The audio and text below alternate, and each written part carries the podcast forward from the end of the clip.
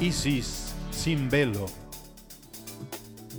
Podcast de reflexión y diálogos con temas actuales. Bienvenidos.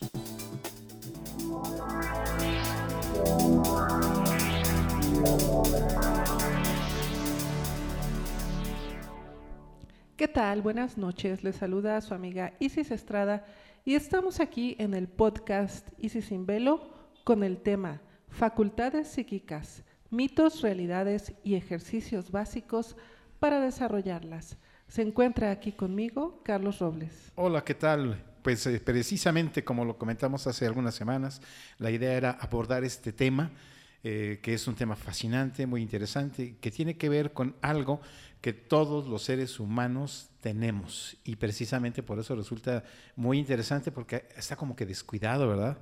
Sí, la curiosidad por qué son las facultades psíquicas.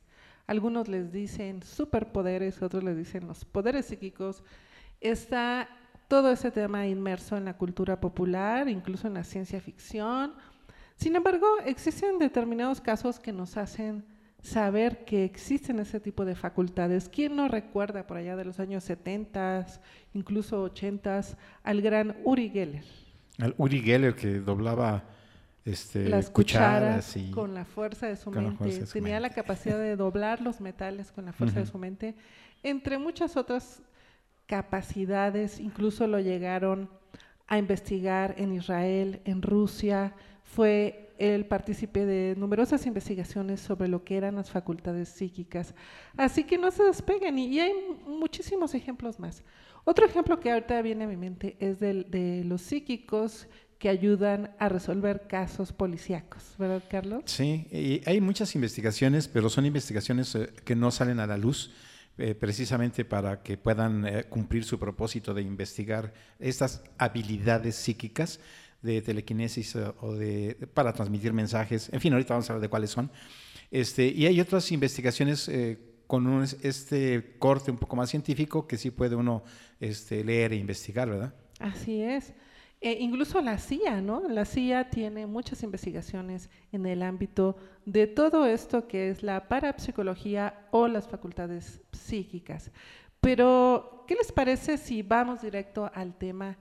¿Qué son las facultades psíquicas? Bueno, así como tenemos nuestros sentidos físicos, nuestros sentidos emocionales, también tenemos ciertos sentidos psíquicos o astrales ya estamos yéndonos al ámbito de, lo místico. Porque todo se conecta con todo finalmente, ¿no? Es decir, cuando estamos hablando de, una posibilidad energética, porque todo es energía, es el, manejo de la energía con otras facultades psíquicas en este caso, pero todo se conecta con el cosmos, con el universo, con la naturaleza, etcétera. Sí, tenemos varios cuerpos, entre ellos el cuerpo astral, que es lo que nos conecta el alma con el cuerpo. Y a través del cuerpo astral, bueno, se pueden desarrollar diversas facultades psíquicas.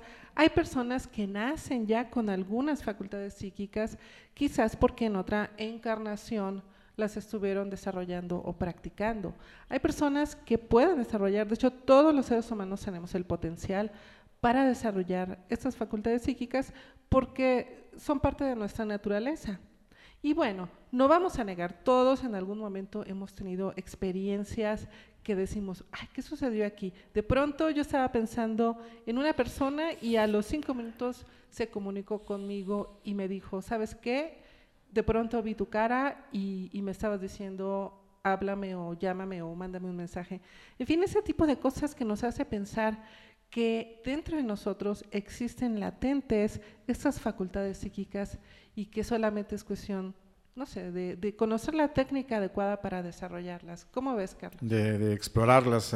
Y todos hemos tenido experiencias que en algunos casos les da pena comentarlas o compartirlas, en otros casos les da miedo. Eh, en otro caso son inhibidas por la propia familia, ¿no? Si es un niño que de pronto dice, es que estaba platicando con mi amigo, por usar un término, pues entonces eh, si la familia eh, tiene tabús, el, el amigo imaginario de todos los niños, le, le empieza como que a bloquear la posibilidad de desarrollo de esas facultades. En fin, hay muchos ejemplos cotidianos, ¿verdad? Sí, sí. Vamos a directamente a cuáles son estas facultades. Vamos a hablar de las más importantes, ¿no? Existen listados que nos enumeran 50 distintos, pero pensamos que estas son las principales.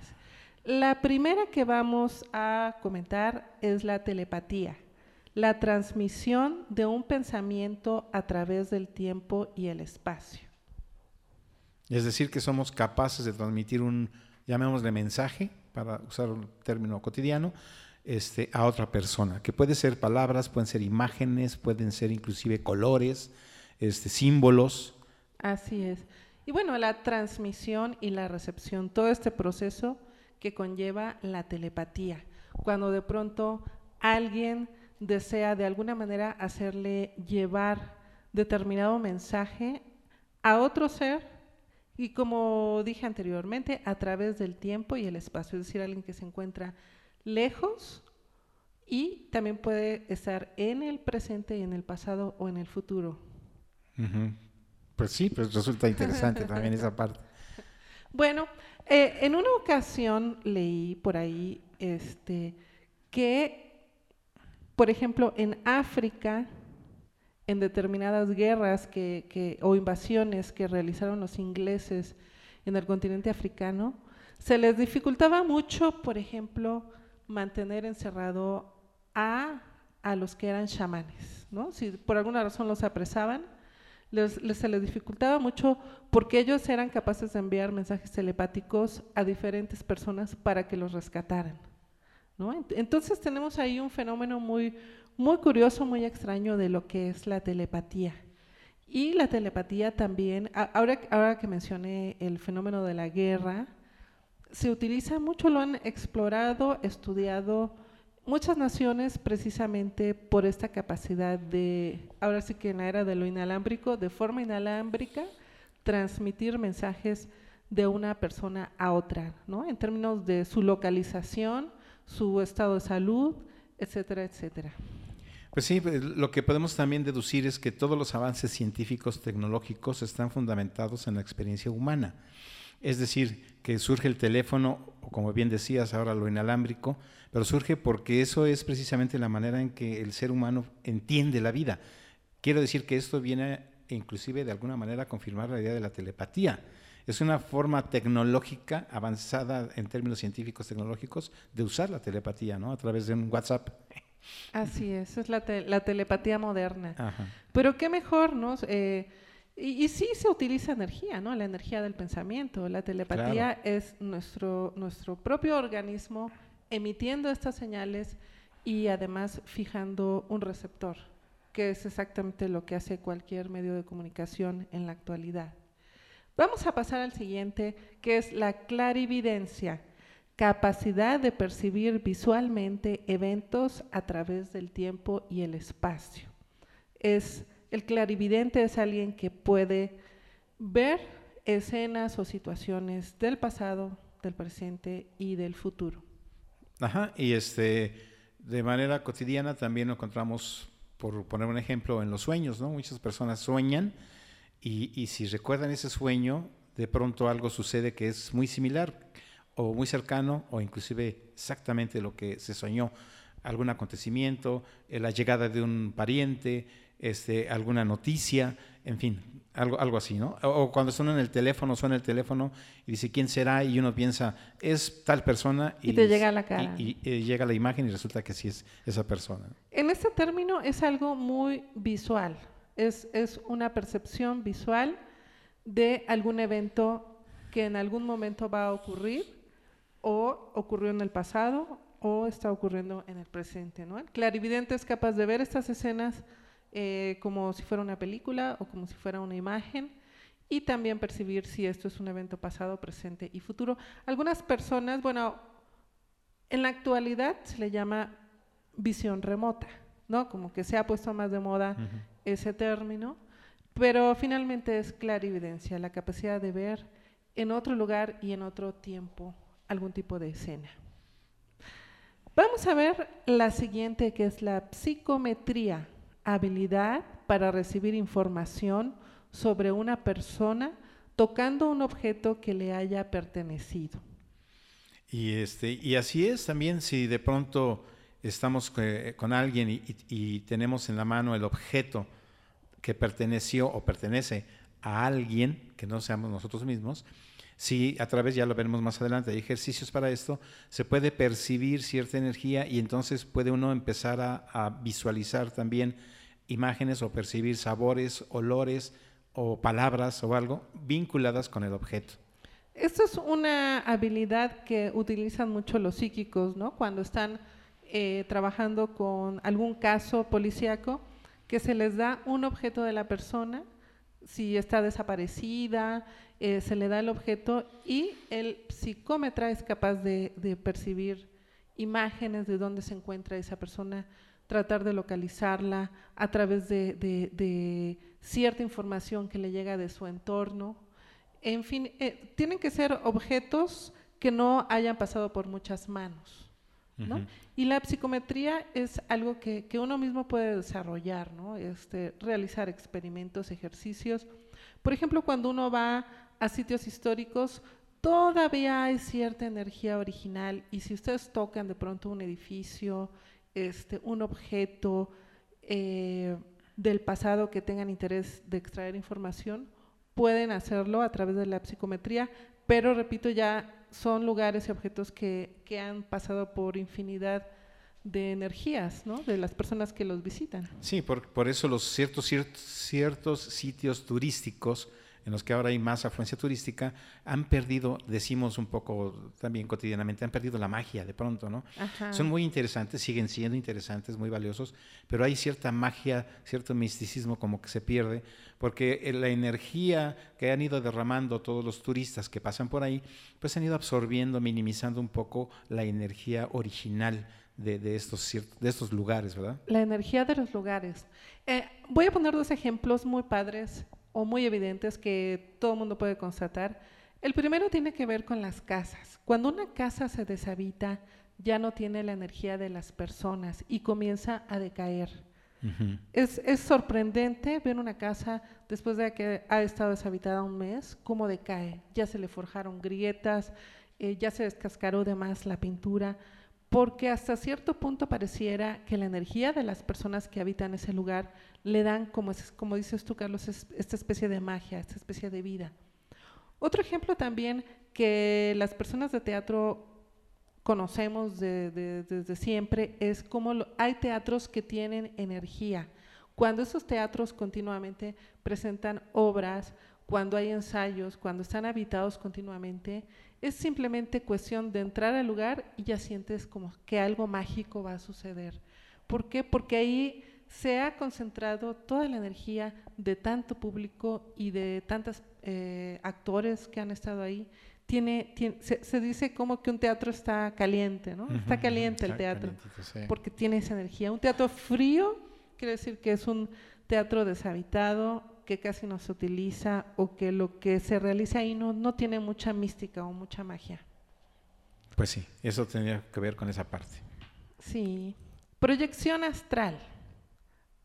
Capacidad del cuerpo astral de viajar a través del tiempo y el espacio. Y este, a, lo mejor hay menos ejemplos cotidianos para algunos, pues un poco más sofisticado, pero, pero no tanto. Si, no sé si le han vivido la experiencia en ese instante antes de despertarse o ese instante antes de conciliar el sueño o inclusive ya a medianoche en ese instante que uno como que despierta pero se vuelve a quedar dormido. Hay ciertos instantes en los que uno, y yo he vivido la experiencia y supongo que alguno más también, es una especie de experiencia que empiezan a sentir como si se desprendiera del propio cuerpo y entonces llegara a otra dimensión. Llámenle si quieren a la dimensión de los sueños para para citarlo de alguna manera, ¿no? Pero es una experiencia muy rica, muy interesante. En sueños es más fácil asimilar la experiencia del viaje astral, porque nuestra mente ya está en un ámbito en el que muchas cosas pueden suceder. Si ustedes alguna vez han soñado que vuelan, que van volando encima de una ciudad o que van volando y llegan a un lugar, eso es un viaje astral. Para todos los que digan, no, yo nunca he tenido viajes astrales, pero han soñado que vuelan, eso es un viaje astral. También cuando inicia el viaje astral durante el sueño, ¿no les ha pasado que de pronto sienten como, como si se fueran a caer y a veces hasta mueven el pie? Bueno, eso es un indicio de que el cuerpo astral está comenzando a despegarse del cuerpo físico y comienza a viajar. Eh, hay personas que son muy experimentadas en viajes astrales y de hecho tienen experiencias de incluso eh, realizar misiones místicas en cuerpo astral. Lo que sí es que mientras dura el viaje astral no hay, una no hay un completo desprendimiento del cuerpo físico, siempre existe lo que desde hace miles de años en el Oriente se le llama el cordón de plata que une a la persona, su cuerpo físico con su cuerpo astral durante todo el tiempo. Solamente en el momento de la muerte es que ese cordón de plata se rompe por, de forma natural para, para poder liberar el alma hacia otras esferas. Vamos a ver eh, la terapia de energía, que es la capacidad de curar canalizando la energía ya sea del universo o la energía propia. Que en, base de que todo es energía, diferentes formas de, energía, diferente manejo de energía, de condensar, de manipular, de generar, de propiciar la energía, pues estamos hablando de, energía vital, energía que todos los cuerpos tienen y que si el cuerpo tiene esta energía vital, apoyar, ayudar a la mejora en la sanación, tiene que ver la habilidad para poder manejar esta energía. En lo personal, eh, bueno, yo soy maestra de Reiki, prefiero canalizar la energía del universo. Se me hace como una forma mucho más saludable, ¿no? De no, no usar tu propia energía. De hecho, se recomienda que si la persona termina de dar terapia y se encuentra exhausta, haga una revisión de su técnica porque lo más probable es que esté utilizando la energía propia. Existen también otras técnicas que utilizan la energía del cuerpo, porque dentro del cuerpo tenemos energía, tenemos todo, todo el sistema nervioso, eh, que es generador de energía, es como si fuéramos un pequeño generador de energía y también con esa energía se puede curar, pero eso pertenece a otro tipo de técnicas. ¿no? Esta es la terapia de energía, la capacidad de curar eh, que además inconscientemente la utilizamos todo el tiempo, ¿no? Cuando alguien dice, ay, es que me, torció el tobillo, inmediatamente otra persona llega y le soba, ¿no? Eh, cuando sobas la parte que duele, eso es una manera inconsciente de utilizar esta terapia de, energía. ¿Qué es esta energía eh, que le llamemos de vital por tener una palabra común, pero que finalmente está en el universo, es decir, nuestro planeta Tierra se mueve en el universo, no estamos aislados del universo y todo es energía. Los seres humanos estamos conectados directamente al universo de alguna manera. El asunto es abrirnos, precisamente, entender esto en forma de experiencia, abrirnos y canalizar a través ya del Reiki esta energía. Vamos a pasar a la siguiente, a la siguiente facultad psíquica, que es la mediumnidad que es la habilidad para canalizar a personas que han trascendido este plano de existencia. Un medium es aquel que puede recibir los mensajes de una persona que, este, que ya falleció y que en realidad no fallece porque al, estar enviando mensajes pues significa que todavía existe, que, no, que su, simplemente está en otro plano de, de vida, en otro plano de existencia. Y los mediums tienen esta habilidad. Muchas personas nacen con esta habilidad, otras personas desarrollan esta habilidad y otro tipo de personas por accidente desarrollan esta habilidad. Gente que, y cuando dije por accidente a veces es literal, gente que de pronto por alguna razón entra en un coma profundo y regresa, a veces se sorprenden con que tienen determinadas facultades psíquicas. Entre ellas puede ser la mediumnidad.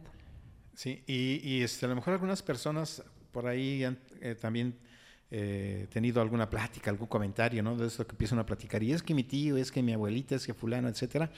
Este, y de, sobre todo en los pueblos, digo porque hay menos contaminación en términos de, información, es mucho más natural, quiero decir. Hay más magia en los pueblos, es, como mucho más natural que alguien diga, es que me encontré con y resulta que esa persona ya falleció y lo narra y algunos lo mismo, algunos se asustan o no le creen en lo que sea, pero de alguna forma es algo mucho más natural, ¿no? Y, hay este, muchos casos. sí, como mi abuela, mi abuela tenía esta facultad psíquica de poder recibir los mensajes de las personas y ella, bueno, de pronto cuando alguien muy querido de ella fallecía, le, avisaban, ¿no? le, daban un mensaje auditivo o, le repetían su nombre o, en fin, algún tipo de mensaje muy breve, un chispazo así. También en una ocasión ella relataba mucho que ahí eh, eh, eh, en Icacos, que es, era un pueblito cercano a Acapulco y ahora ya es una colonia, pues mi abuelita dio clases durante muchos años. Y en una ocasión, muy temprano, ella fue al mercado, venía regresando y se topa con un vecino, platica con él. Le parece un poco extraño porque platicaba con él, pero él estaba un poco como ausente, como si estuviera pensando en otra cosa. Finalmente se despide de ella, voltea a verlo cuando se va metiendo a su casa y ve que va descalzo. Y eso como que, no sé, se le hizo un poquito fuera, fuera de lo común.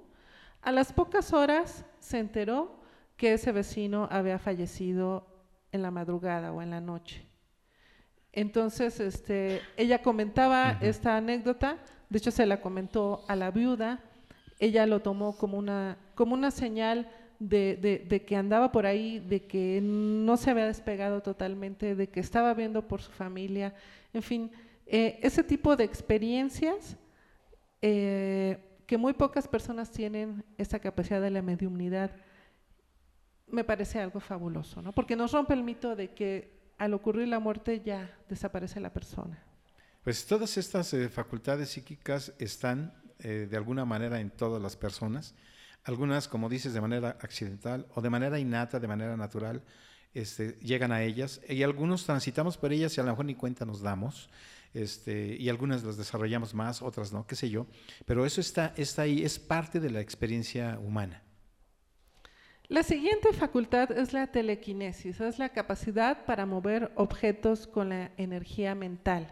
Es a través de la mente poder mover objetos. Muchos especulan si los antiguos egipcios construyeron las pirámides con, con la telequinesis, la capacidad de mover, en ese caso, grandes objetos de piedra y poder eh, colocarlos en, en donde tenían que estar, ¿no? de acuerdo a unos planos arquitectónicos muy precisos. Telequinesis eh, puede ser esto, em, mover objetos eh, por alguna razón. Es, algo eh, mucho más difícil de encontrar, ¿no? cuando menos muy pocas personas tienen esta habilidad.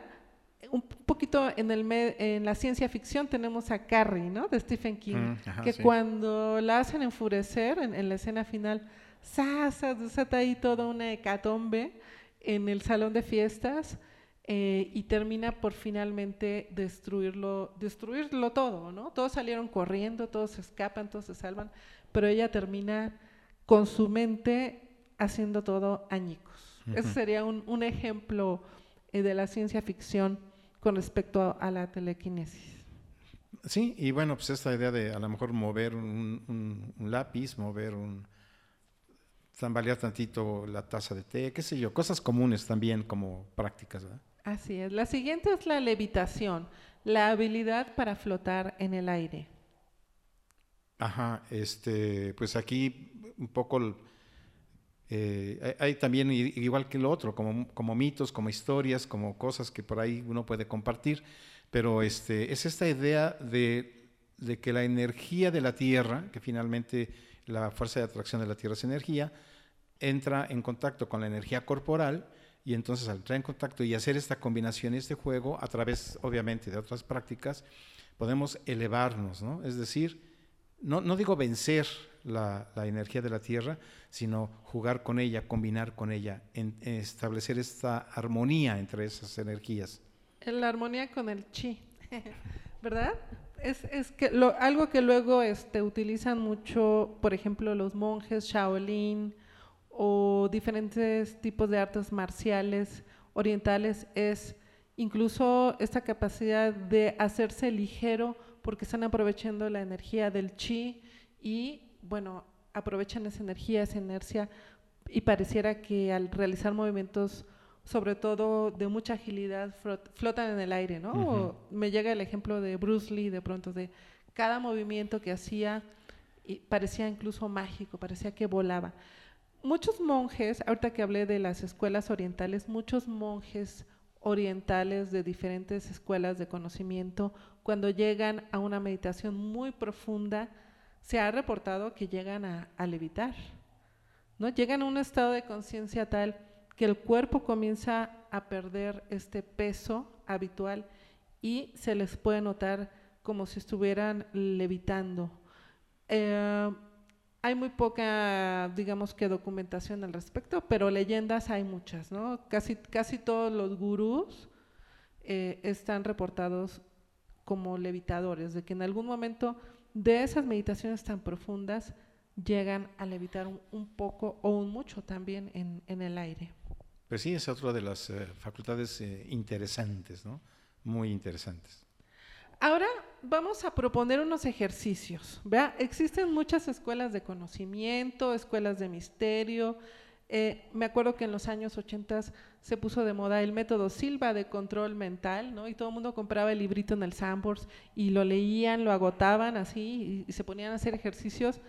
Eh, algo que he encontrado un mito es esta creencia de que para, no sé, para transmitir un mensaje telepático o para una proyección astral, se requiere mucha fuerza, ¿no? E inmediatamente la gente así como que empieza a apretar los músculos y la cabeza y los dientes y piensan que de esta manera este, van a lograr algo en relación con estas facultades o poderes psíquicos, cuando en realidad existen muchos estudios de que lo mejor es relajarse, relajarse antes de hacer cualquier ejercicio relacionado con las facultades psíquicas.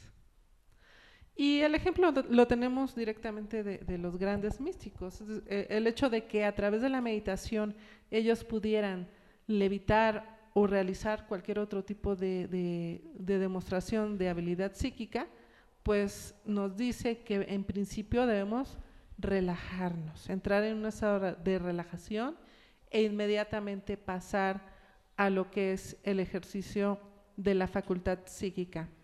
¿Qué, ejercicio de telepatía eh, se te ocurriría, por ejemplo, Carlos?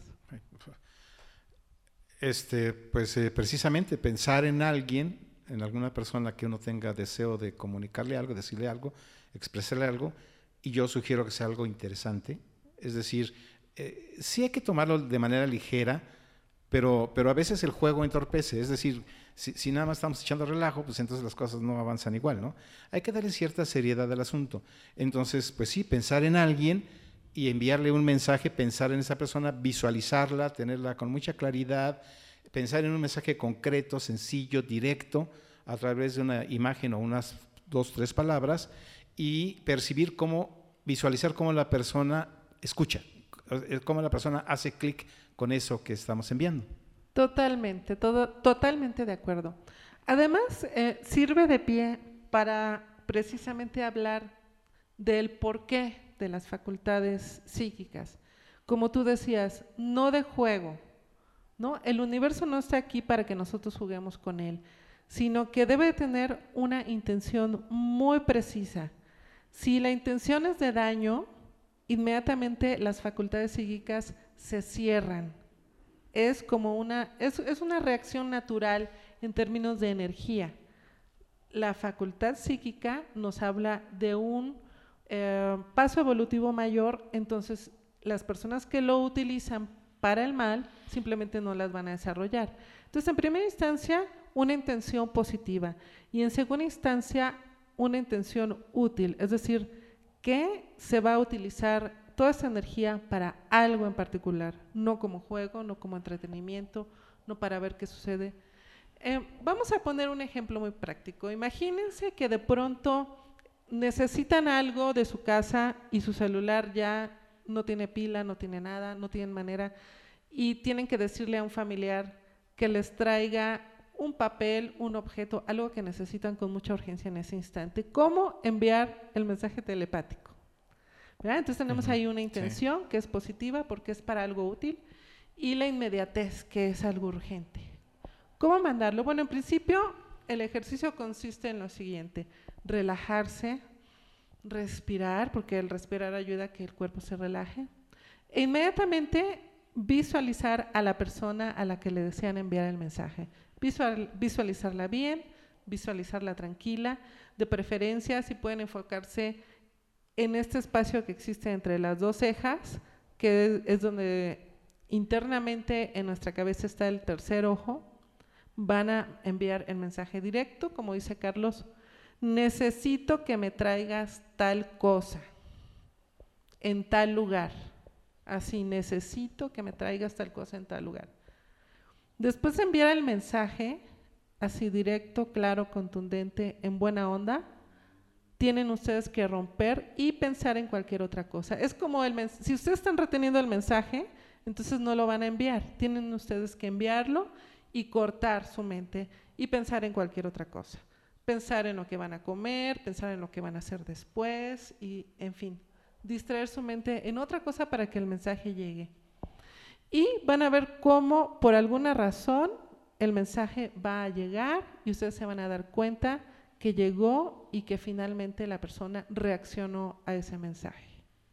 Y lo que yo les recomiendo es que no lo hagan una sola vez, porque no es como el burro que tocó la flauta.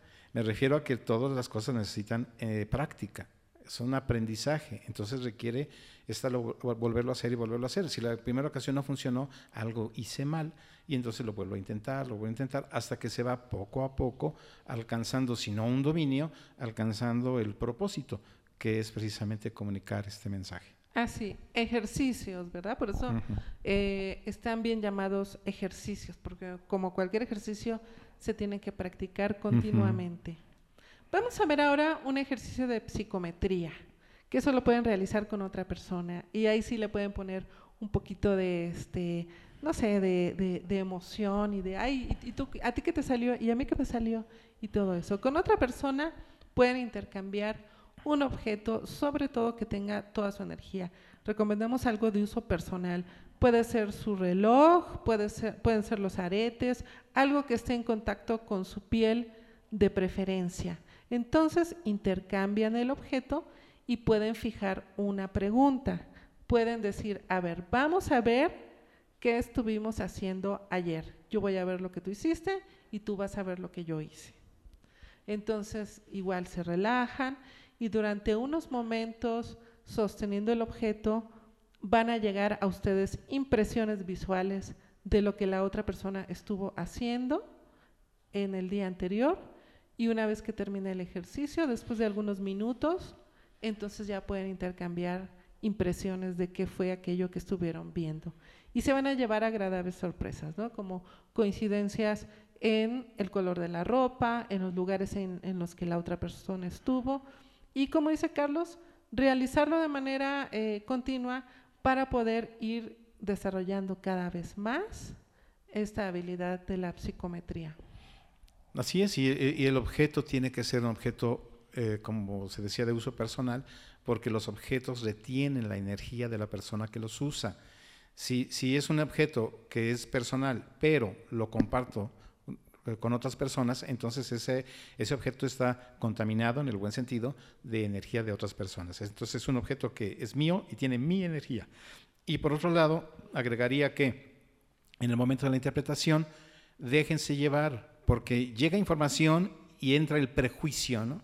Y el prejuicio hace que a lo mejor distorsionemos esa información que nos llega y, a veces queremos imponer cierta información. Entonces es algo muy libre, lo primero que llegue, eso es y de nuevo, hay que ejercitar. Y el último ejercicio que vamos a proponer aquí es el de la telequinesis, ¿verdad?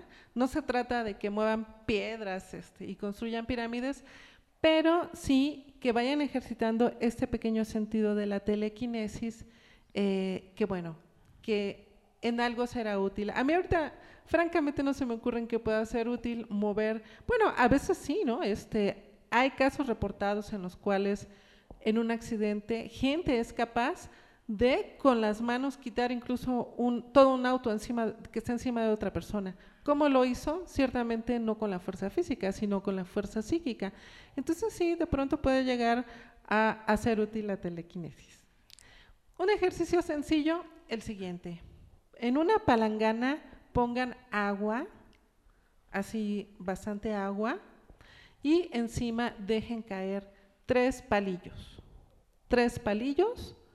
Con su mente traten de juntar esos tres palillos hasta formar un triángulo, sin soplarle, sin, hacer trampa, únicamente con su mente. Y una vez que lo logren, quiere decir que prueba superada, ¿verdad? así es. este, y así como ese que es muy sencillo, pueden colocar una hoja de papel ligero en una superficie plana y entonces tratar a través de este ejercicio que esa, que esa hoja liviana, pues estamos en una pequeña hoja, no de un cartón ni una hoja gruesa, y en una superficie plana para que pueda desplazarse, usualmente es un vidrio, este, pueda precisamente tambalearse, moverse.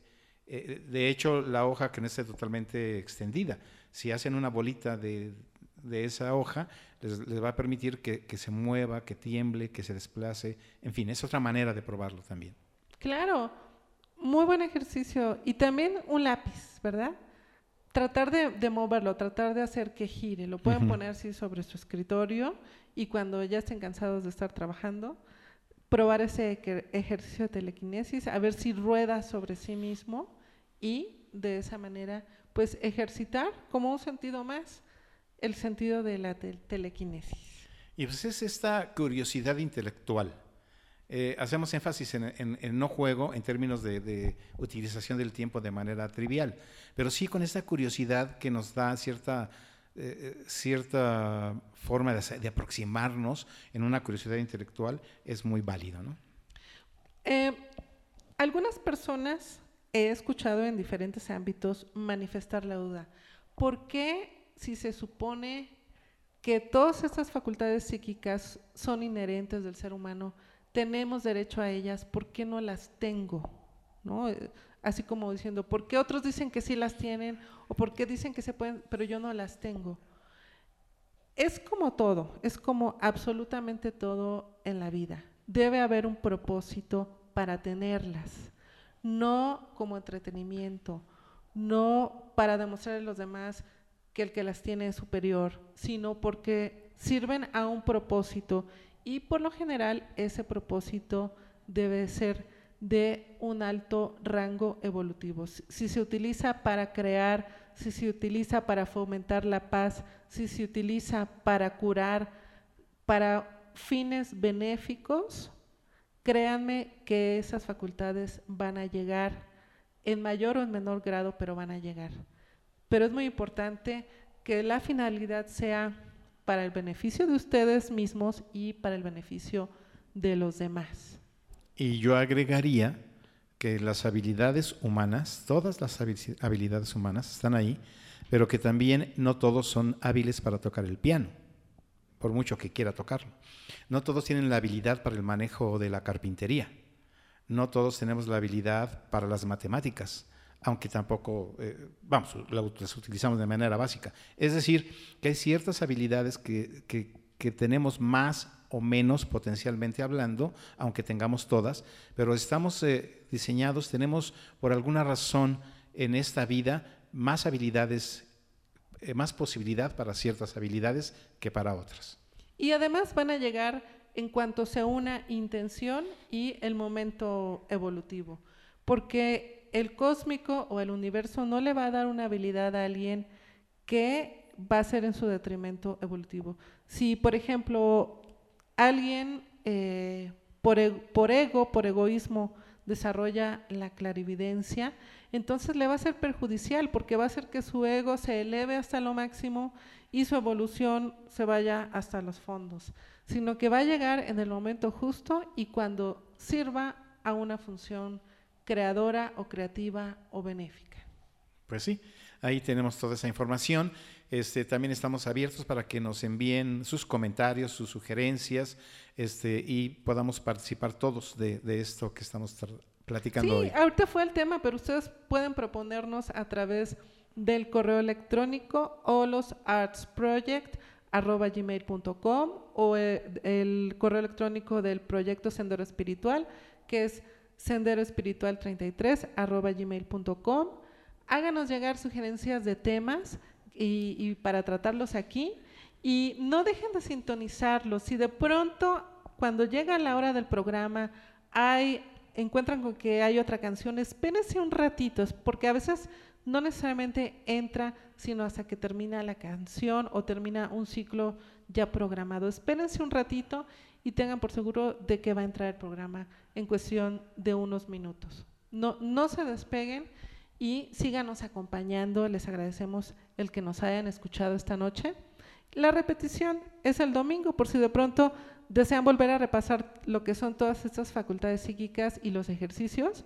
El domingo nos vemos por acá a las 11 de la mañana. Y también eh, después todos los podcasts se están pasando en el canal de YouTube de Sendero Espiritual. Y de Olos Arts Project. Y de Olos, para que también, si se perdieron esto o escucharon el comentario del programa, puedan eh, volverlo a escuchar. Así es. Entonces, muchas gracias por habernos escuchado en esta noche. Que sigan pasando de un martes, una noche de martes excelente. Pues un saludo para todos. Muchas gracias por sintonizarnos. Los esperamos la próxima semana y los invitamos a que continúen con la programación de Olos Radio, integrados sinérgicamente en el Olos.